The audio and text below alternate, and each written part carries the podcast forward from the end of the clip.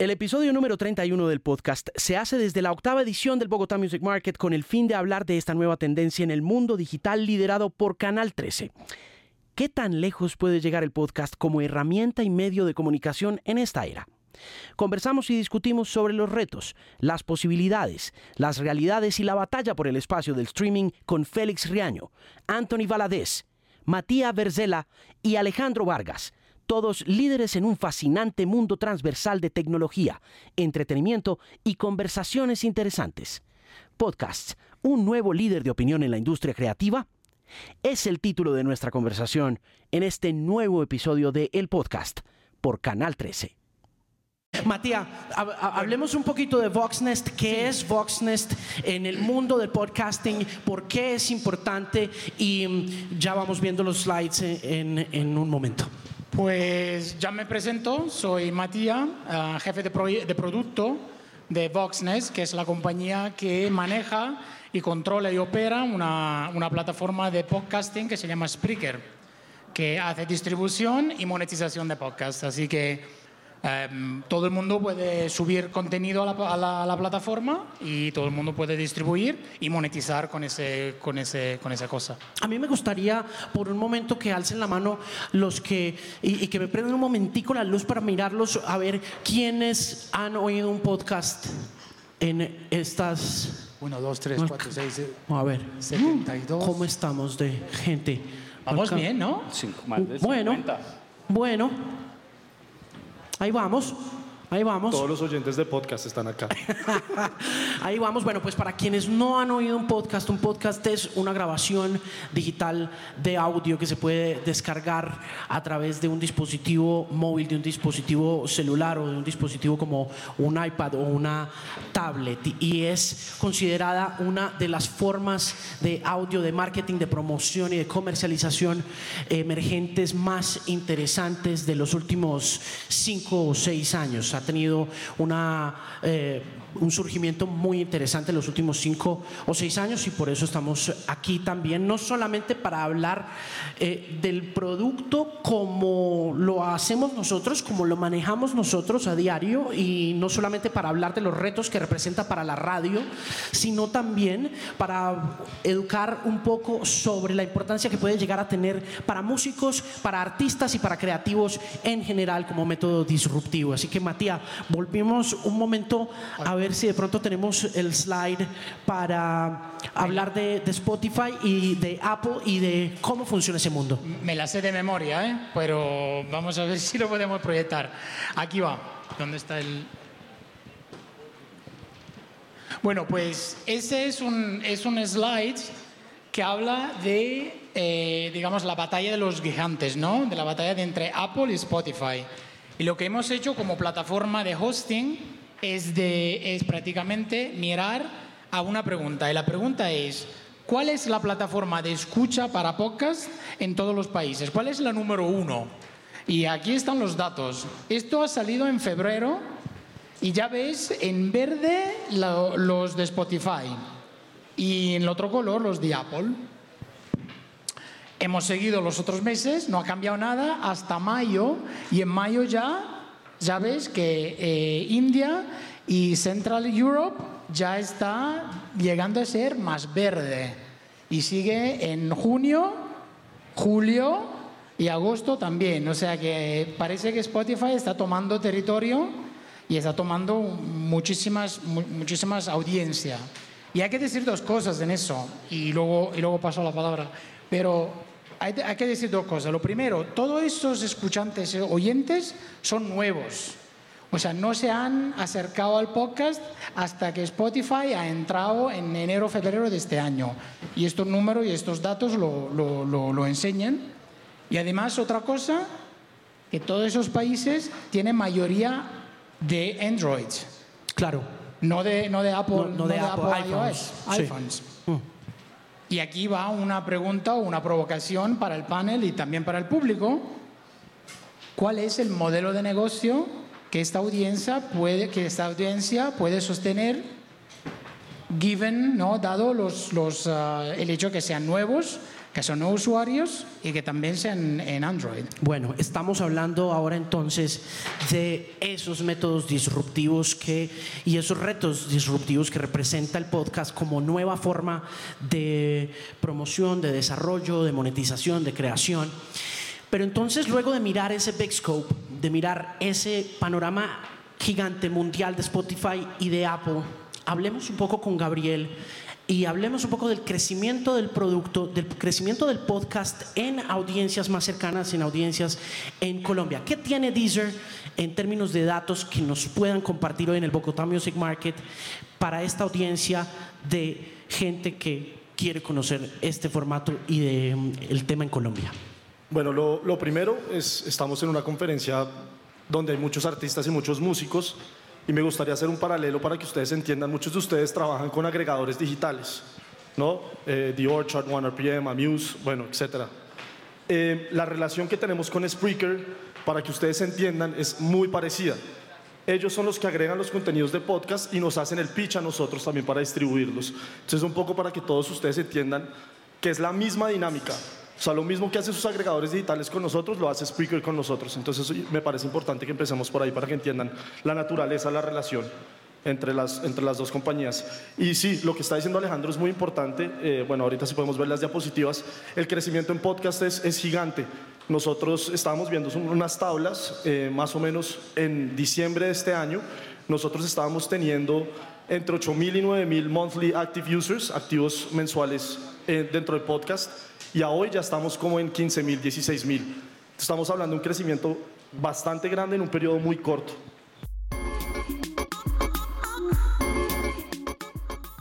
Quiero hablar con Anthony Valadez, quien es one of my favorite DJs, uno de mis DJs de radio favoritos y además de eso es una figura que está como en el in-between del mundo de radio y del mundo online porque trabaja para una de las emisoras que más tendencia mueven en California, una emisora comunitaria de interés público que ha tenido un impacto en la cultura estadounidense enorme que se llama KCRW y Valadez además trabaja la operación de tuning en términos de podcasting, de manera que you're kind of in the middle of this world, and it's and it'd be interesting to know because you know, I'm kind of in the middle too, in the sense that, for example, este programa, this program is going to be broadcasting Canal 13. It's going to be like a uh, TV broadcast, but it's also a podcast, and I'm also on the FM dial. So, what's your take? You know, you're on TuneIn, but you're on KCRW, you're on public radio, but you're also on the online world. What's happening? What's the conversation?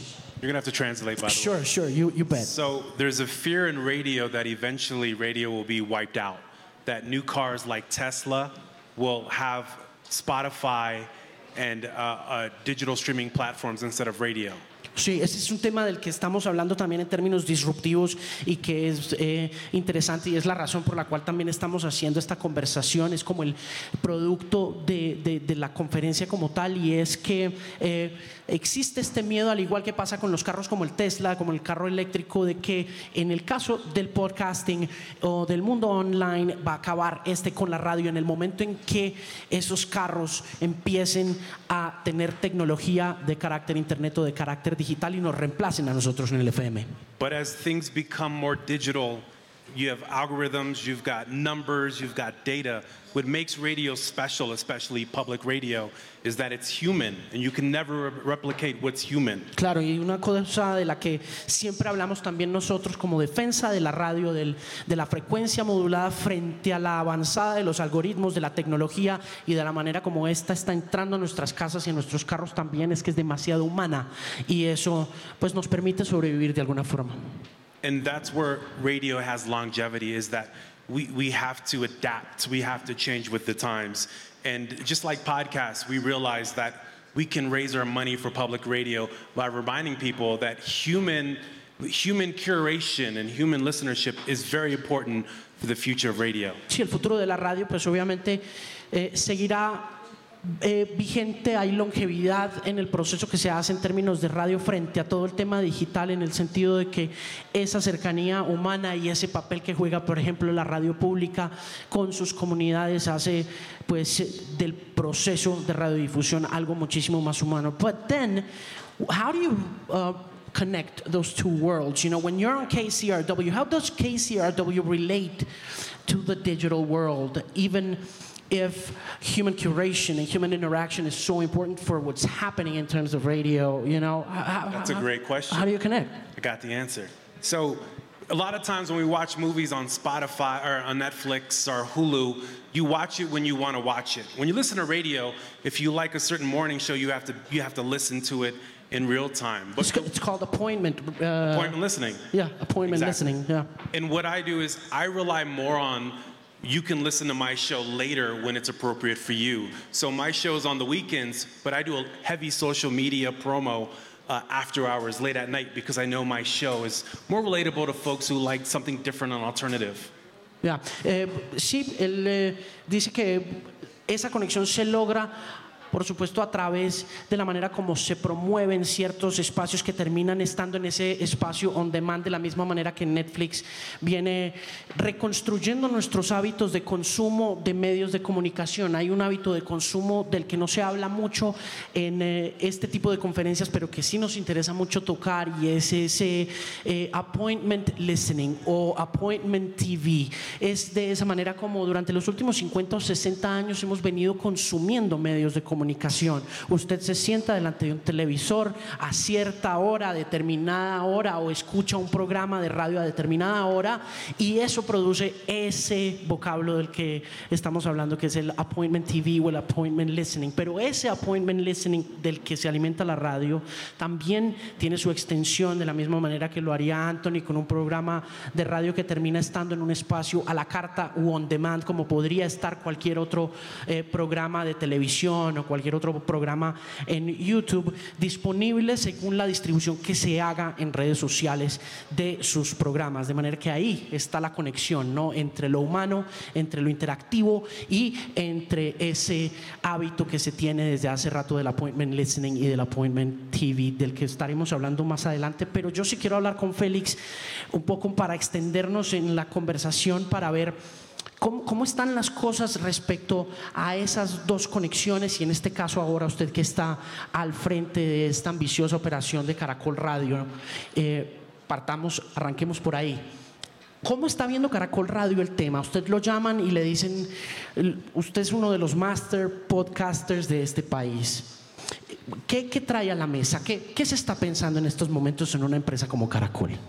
Bueno, creo que no puedo hablar a nombre de la compañía, eh, pero puedo decir lo que yo he percibido en el, en el poco tiempo que llevo allí.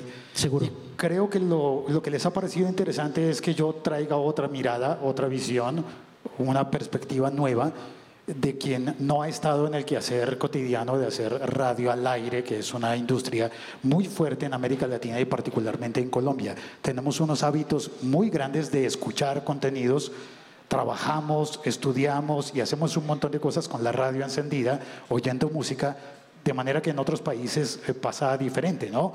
Eh, pues nosotros hasta hace muy poco tiempo teníamos música radio puesta en el transporte público Claro. y nos invadía en todos los, en todos los espacios. Ahora, hay nuevos usos en los que los contenidos empiezan a adaptar a nuestros tiempos y no al contrario. Como lo, ha, como lo ha contado hace un instante Alejandro, mm, ya no esperamos esa cita con el programa, sino que buscamos el programa y lo ponemos en el, en el horario que nosotros queremos y podemos oír el programa. Eso crea unas nuevas necesidades con respecto a la experiencia del usuario. Yo trato de hablar de la experiencia del usuario y es que antes es- teníamos que esperar a que la radio pasara una canción que queríamos oír.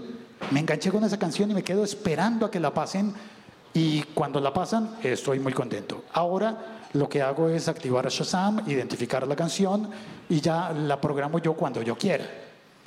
Con los podcasts, y creo que lo que busca eh, la compañía Caracol Radio es incorporar un poco de esta nueva visión, nueva mirada de alguien que llega, como yo, desde afuera, de no estar produciendo contenidos de radio, sino contenidos directamente para plataformas eh, digitales como podcast.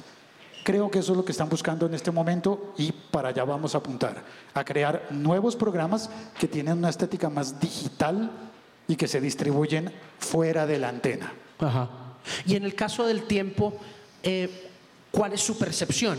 del acercamiento que tiene la casa editorial a estas nuevas formas de periodismo auditivo? ¿Qué, qué cree usted que ellos están necesitando? Tienen una muy buena, eh, eh, una eh, buena actitud con respecto a las cosas nuevas. Es decir, los periódicos en el, en el mundo entero empezaron a probar podcasting y al tiempo fue uno de los primeros en el mundo. Lo empezaron un poco de manera tímida, pero empezaron. Tienen una cuenta Spreaker en la que, está, en la que se está publicando eh, un gran número de programas, de podcasts generados desde la redacción de un periódico. Y eso ya es un poquito, un poquito eh, desafiante a lo que conocíamos antes, en la que uno, uno pensaba como, ah, que una empresa de radio empieza a hacer podcast, pues normal, ¿no? Por ahí va, e, e, es, es una expansión lógica. Sí. Pero que un medio escrito e impreso que todavía está viviendo del, del, papel, de vender ediciones en papel, se anime a montar un estudio de audio y hacer programas eh, de sonoros, es un poquito retador. Eh, y tras esa mirada, pues ha venido Spotify y dice, yo quiero estar también allí, vamos a hacer un contenido nuevo que va a recibir el respaldo de Spotify y del tiempo, y, y creo que es una, una apuesta interesante. Estamos aprendiendo a hacer ese contenido, estamos probando todavía. Creo que parte de esto se trata de lanzarse al agua y ver si está fría o caliente. Claro. Pero alguien tiene que lanzarse al agua y probar las cosas. Sí. Ahí vamos. Bueno, y ahora entonces la mirada con Alejo Vargas, que también es otro transgresor de este mundo digital y radio, para volver un momento donde Matías, para ir enlazando la conversación después de tener varios puntos acá sobre el podcasting y también nuevamente invitarlos a que exploren el mundo del podcasting, a que se conecten con lo que están haciendo todos, a que visiten las plataformas, a que descarguen los podcasts, a que busquen sus temas de interés y que como artistas también aprovechen esta herramienta como una herramienta de promoción y de marketing que se puede agregar de la misma manera que se agrega una canción o un álbum a diferentes plataformas. Alejo ha estado en la 92, Alejo ha estado en 40, Alejo, Alejo ha estado en la Mega, Alejo hace BMX, es un entusiasta del deporte y ahora está en el mundo independiente del podcasting. ¿Cómo le ha ido Alejo? Bueno, eh, desde la independencia, como siempre, que no es sencillo, pero en este, en este mundo de la industria del podcasting, y después de haber llegado del Podcast Movement, que es el Congreso Mundial, que ya lleva siete años que se hace. ¿En cuál estuvo? ¿En Orlando? En Orlando. En el en de Orlando, este año. Exactamente. Eh, y se decidió crear una agencia en Colombia, una agencia que crea contenidos, que le ayuda a la gente a crear contenidos, que los acerca al mundo del podcasting, porque dicen, aunque ya está quemado el término, que el podcast es la democratización del audio, en donde todos lo pueden hacer, todos pueden llegar a hacerlo. Simplemente hay que eh, encontrar un contenido, encontrar un tema y comenzar a crear comunidad. Entonces, y ya hay casos, ¿no? Eh, está el BBVA, McDonald's, ya tienen sus propios podcasts en donde hacen branding content. Y en Colombia, por ejemplo, nosotros estamos manejando el derroche, que es una farmacéutica que uno creería, ¿y ellos de qué van a hablar? Pero sí hablan de ciencia y hablan de contenidos oncológicos que inicialmente no es para todas las audiencias, pero he aprendido que el podcast está segmentando, está directamente llegando a nichos específicos que son los que buscan eh, los contenidos. En el caso de la agencia, nosotros manejamos cuatro contenidos, solo cuatro, pero cada uno tiene diferente segmentación, diferente comunidad y se han creado, eh, yo pues he aprendido y, lo comparto con ustedes que hay que hacer podcast, pero además hay que soportarlo en una comunidad y además hay que hacerle marketing digital, porque hacer un podcast y subirlo a una plataforma puede que quede ahí, sí, va a estar muy chévere tenerlo en Spotify, en Deezer, en todas las plataformas, pero viene detrás de. Entonces las marcas lo usan ahora, así como tienen una campaña en radio, en televisión, tienen una campaña para podcasting. Claro, pero el alcance sigue siendo súper importante en nuestra manera de promover, de publicitar, de desarrollar podcasts y también, como lo decía Matías, pues de establecer un modelo de negocio. Eh, ¿Dónde está el modelo de negocio? Porque tenemos ese problema, ¿no? Tenemos un problema de alcance en una forma de audio que está creciendo, que va por buen camino, que ha dependido mucho de ese modelo de negocios de la publicidad que hizo a la radio comercial tan importante como medio de comunicación y como medio publicitario de difusión, pero el alcance sigue siendo importante. Entonces, ¿qué se monetiza? ¿Qué se vende en un podcast?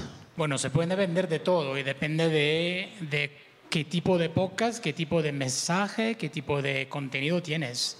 Am, yo personalmente no creo que haya una manera de monetizar. Hay muchísimas y depende de lo que tienes que hacer, lo que tienes que comunicar. Ah, como compañía nosotros estamos apostando por lo que es el advertising programmatic, que es pro- programa- la- una monetización programática Dynamic Ad Insertion. Dynamic Ad Insertion con conexión con los marketplaces, con, lo- con los mercados. Ok, estás- están haciendo un poco de geolocalización, están insertando avisos publicitarios, menciones, cuñas de 30 segundos, un minuto, según el tarifario que tenga Voxnest en eh, los podcasts que están moviéndose. ¿Tienes números? ¿Puedes compartirnos números eh, de cuánta gente compone la comunidad de podcasters en Voxnest? ¿Cuántos tienen? ¿Cómo Es- funciona? Estamos por 45 mil ah, active creators, creadores mm, activos todos los meses y tenemos casi 125, 130 millones de descargas por mes. es un- una cantidad de gente miedosa. Y ahí volvemos, Bastante. ahí volvemos al tema porque la Internet Advertising Bureau mide podcasting por, sigue siendo costo por mil, ¿no? Están haciendo CPM. Eh, todavía sí, todavía está en el CPM. Lo que, lo, lo que quería decir es que es que estaba escuchando diciendo la, la democracia del audio, ¿no? del, con- de- del content. Sí. Yo creo que estamos ahora en una época donde se habla de contenido, pero se habla también de cómo, cómo hacemos dinero. ¿no? La- las- las conversaciones que tenemos en el podcast Movement eran todas, todo el mundo sabe cómo hacer un audio. Bien o mal es otra cosa. Pero ahora la conversación, la pregunta que llegan a nosotros es, ¿cómo ganamos dinero? Y la verdad es que hay una, democratiza- una democratización de la monetización ahora, porque todo el mundo del día uno puede empezar a ganar, ganar algo y luego empieza mm, creando una audiencia, creando una, un, un followers y luego gana más. Anthony, how, how do you have any idea how tuning is monetizing uh, on-demand content? Well, basically, what we do is we've got, you can basically download it for free, but you have to listen to commercials. Or we have premium, where basically you pay a monthly fee, and then you have access to all the content without commercials. How's that premium working out for tuning? Is it going the right way? Not yet, but we're, we're working on it. But we're creating original content, we're creating new podcasts. Uh, it's like the Netflix of, of podcasts, the Netflix of audio. And that's something we're looking at. And to go back to a point about what you were talking about earlier, being in the middle is interesting, is that I listen to radio and how they want to combat digital streaming platforms and I listen to digital streaming platforms and how they want to combat radio. And I'm just in the middle and I'm taking notes. And it's the Wild West. And it's also a great time for folks who want to do podcasts, whether you're an artist, whether you're a band, whether you just have views about what's happening in the world. We live in crazy times. You can share your ideas, create your own communities, you can break your own rules. People always ask me, there's a lot to translate. That's people okay, always don't worry about it. People always, always ask me, uh, how do I get on the radio? I say, start your own podcast. When you go on the radio, you have rules. You got to play certain songs.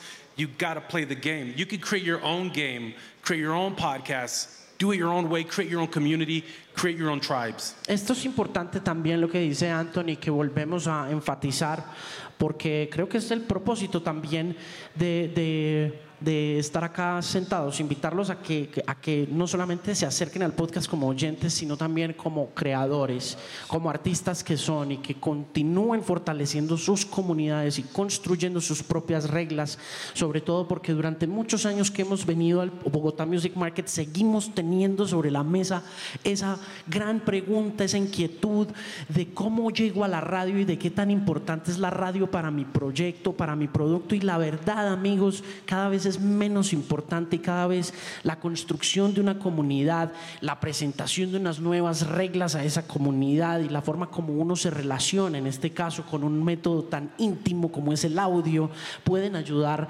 muchísimo a una carrera profesional. Si tienes tus canciones, produce, pon tus canciones en un podcast, presenta presenta tus propias canciones, muéstraselas al mundo a través de las diferentes redes sociales, a través de Spreaker, de Stitcher, de Tuning. Hay mil formas de llegarle a la gente hoy en día, pero quiero regresar eh, eh, bueno, porque lo, lo, hablábamos con, con Anthony. Mi pregunta era cómo está monetizando Tuning el tema de podcasting y el tema de on demand, porque hay dos cosas que están pasando en ese mundo y también quiero volver a Félix y luego a Gabriel y a Matías eh, sobre las dos modalidades que veo yo que están en estos momentos funcionando. Por un lado, la normal, que es la monetización del costo por mil, finalmente es la regulación que se tiene en estos momentos según las tarifas de la Internet Advertising Bureau, que es la que regula todo el tema de cuñas, menciones, patrocinios y demás de este tipo de productos y que finalmente eh, componen como el grueso del mundo publicitario sobre el que está fundado el podcasting con menciones y cuñas que se venden a un precio determinado por ese ente regulador eh, según las mil descargas que se estén produciendo. Pero eso está cambiando rápidamente con la llegada y el advenimiento del streaming, con la aparición de Spotify, con la adquisición de Spotify de, mm, herramientas nuevas y de plataformas nuevas como Anchor, como Gimlet.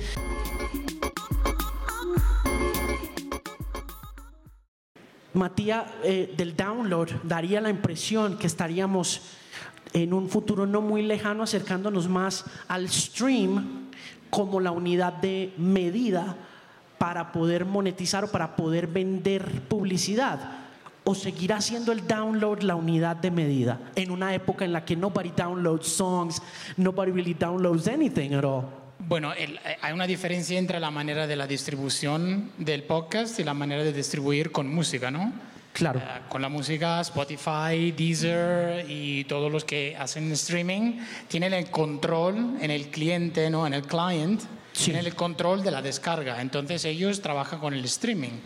Pero en el podcast hay otro, otro sistema, que son las hosting platforms. Somos el Voxnet, Spreaker y todos los que hacen hosting que tienen el, el file, el master, um, y lo distribuyen cuando llegan la respuesta para, por, uh, por los oyentes. Claro, Así claro. que yo creo que hasta que no cambie ese, ese paradigma ¿no? de, de, de, cómo funciona la tecnología, el download y lo que está haciendo la IEB es, será lo que, lo que hay por los siguientes años. Gabriel está de acuerdo con ese tema. Yo siento que el download cada vez peligra más en términos de medición.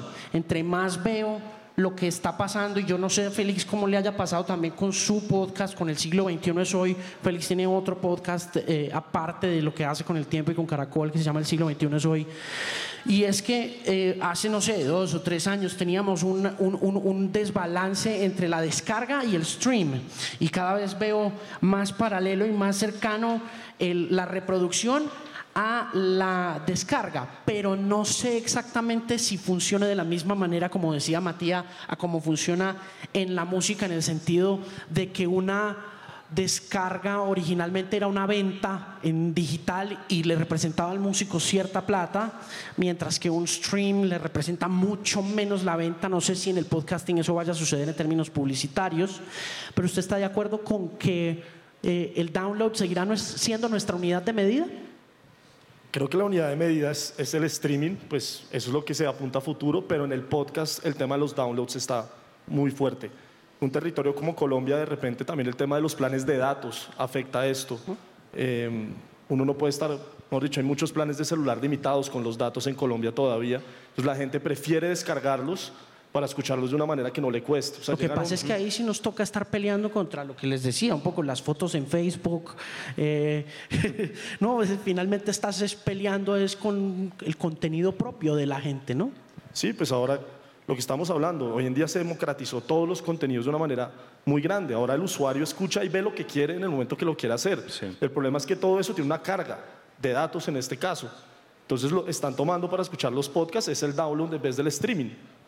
Ok, Alejandro, el, en ese orden de ideas, el alcance, porque finalmente esa es una unidad de medidas que desde publicidad está constantemente puesta sobre la mesa a la hora de vender comerciales de una emisora, decir, la X tiene medio millón de oyentes tiene 600 mil oyentes y con base en eso me compran a mí la, cu- la cuña, me compran a mí la pauta.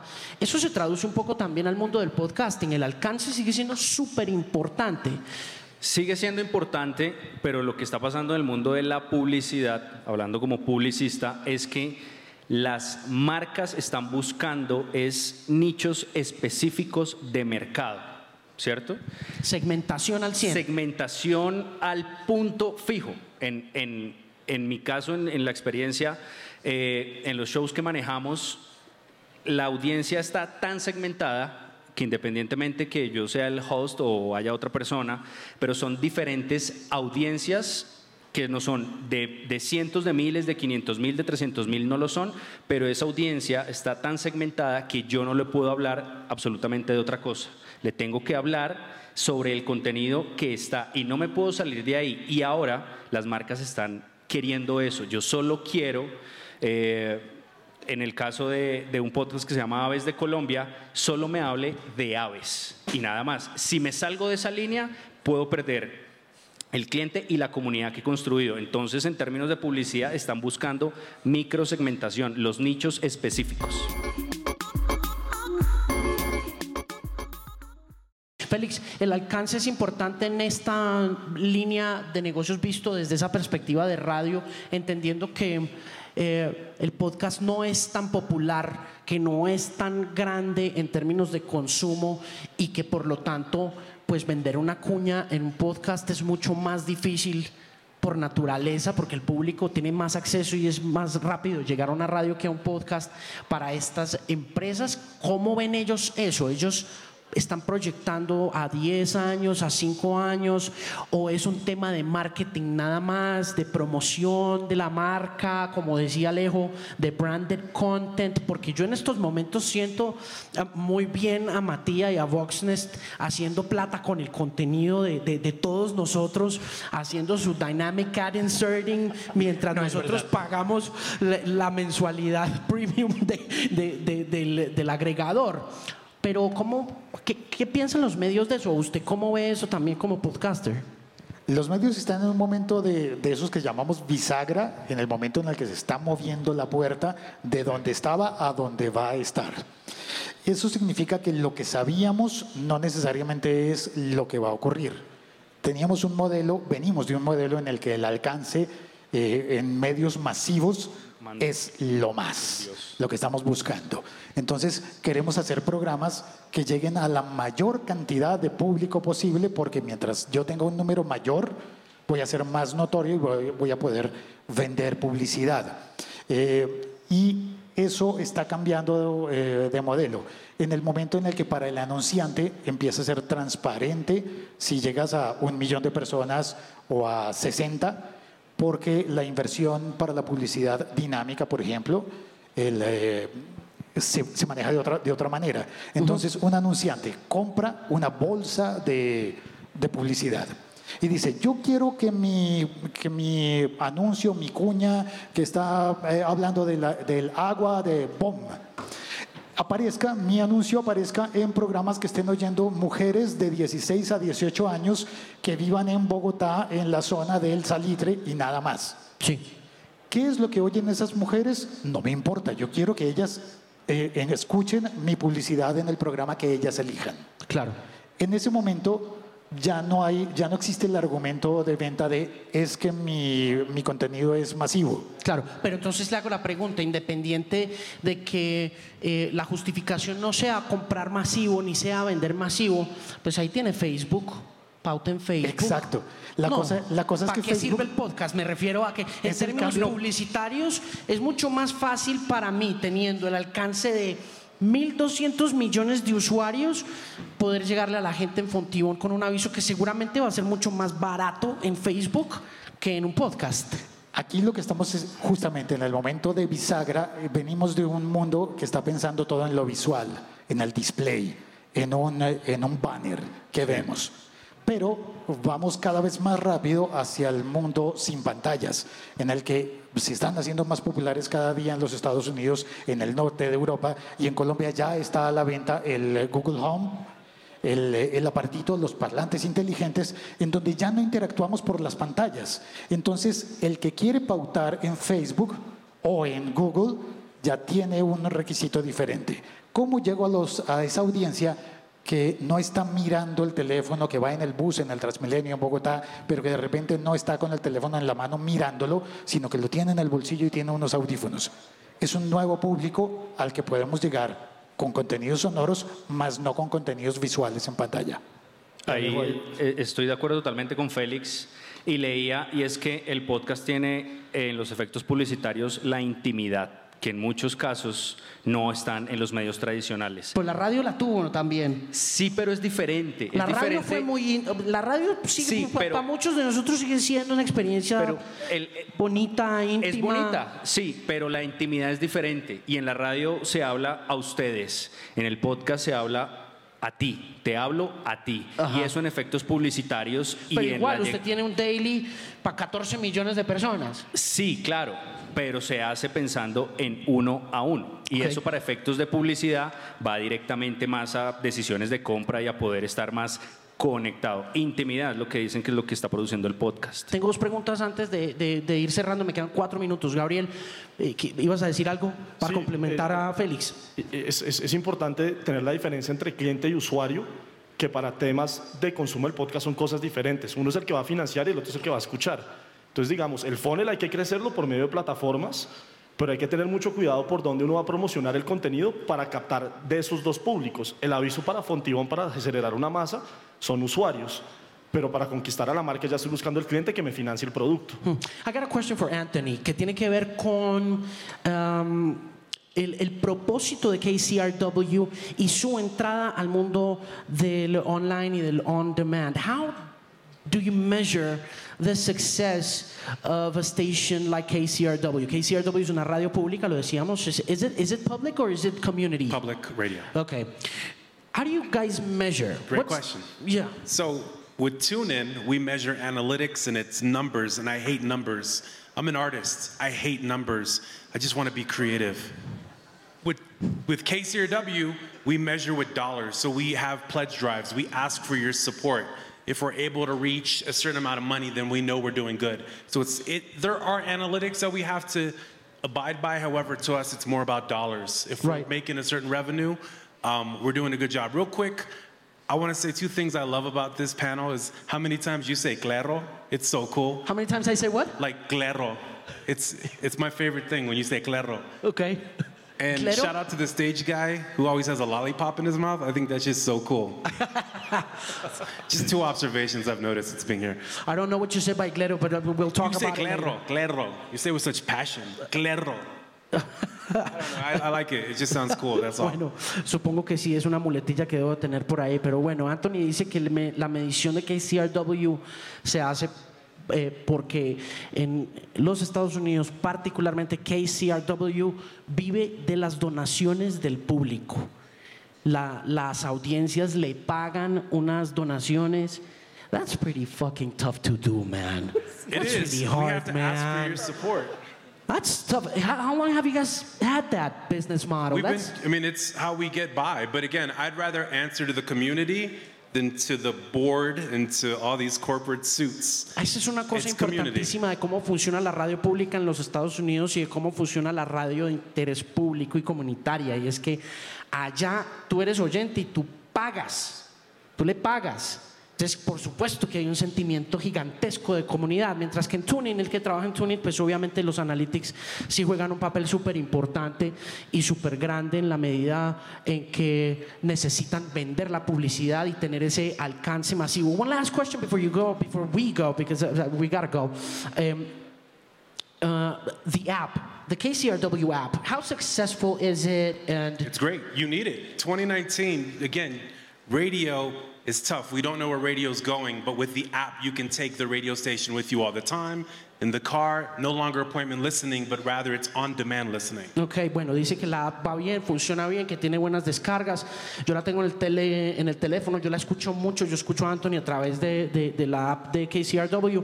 A ratos se me cae mucho, me pasa mucho con todas las apps de radio que son bastante regularcitas a la hora de ofrecerte un contenido. Y bueno, para cerrar, 46 segundos tengo para hablar con Matías sobre Metrics once again. Quiero preguntar entonces, ¿qué es importante en el podcasting? ¿Es, es, es, is it the time spent listening? Is it the reach? Is it the engagement? Es que, ¿en dónde ponemos los huevos? Y por último, eh, En, en todo. en todo. La verdad es que en todo. O sea, depende de lo que estás de lo que estás haciendo, de lo que estás mi- misurando, ¿no?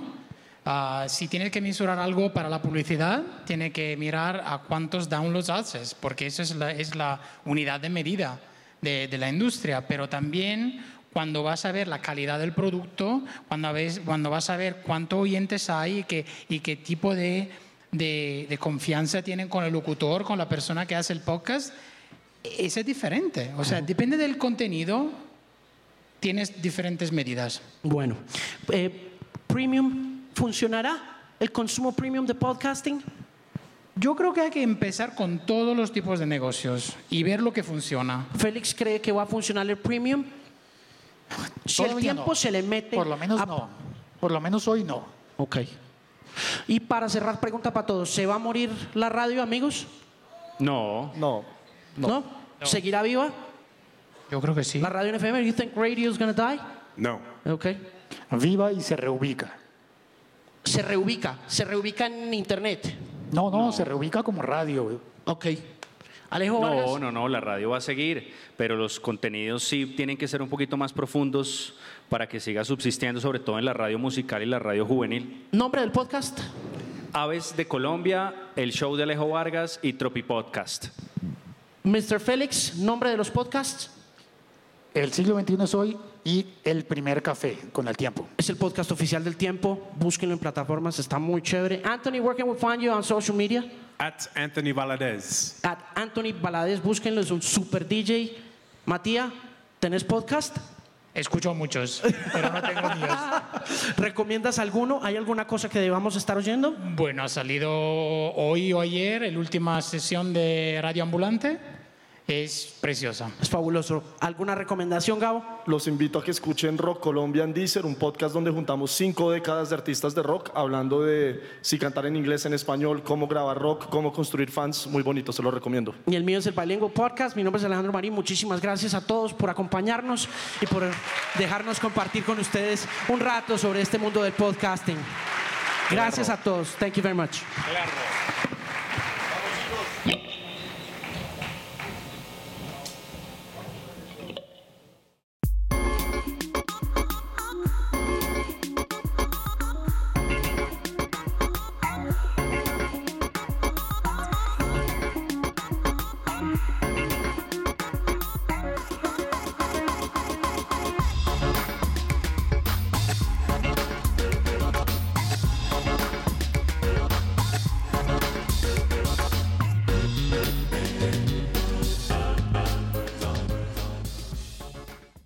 Este programa fue financiado a través de los recursos del Fondo para el Desarrollo de la Televisión y los Contenidos de la Autoridad Nacional de Televisión.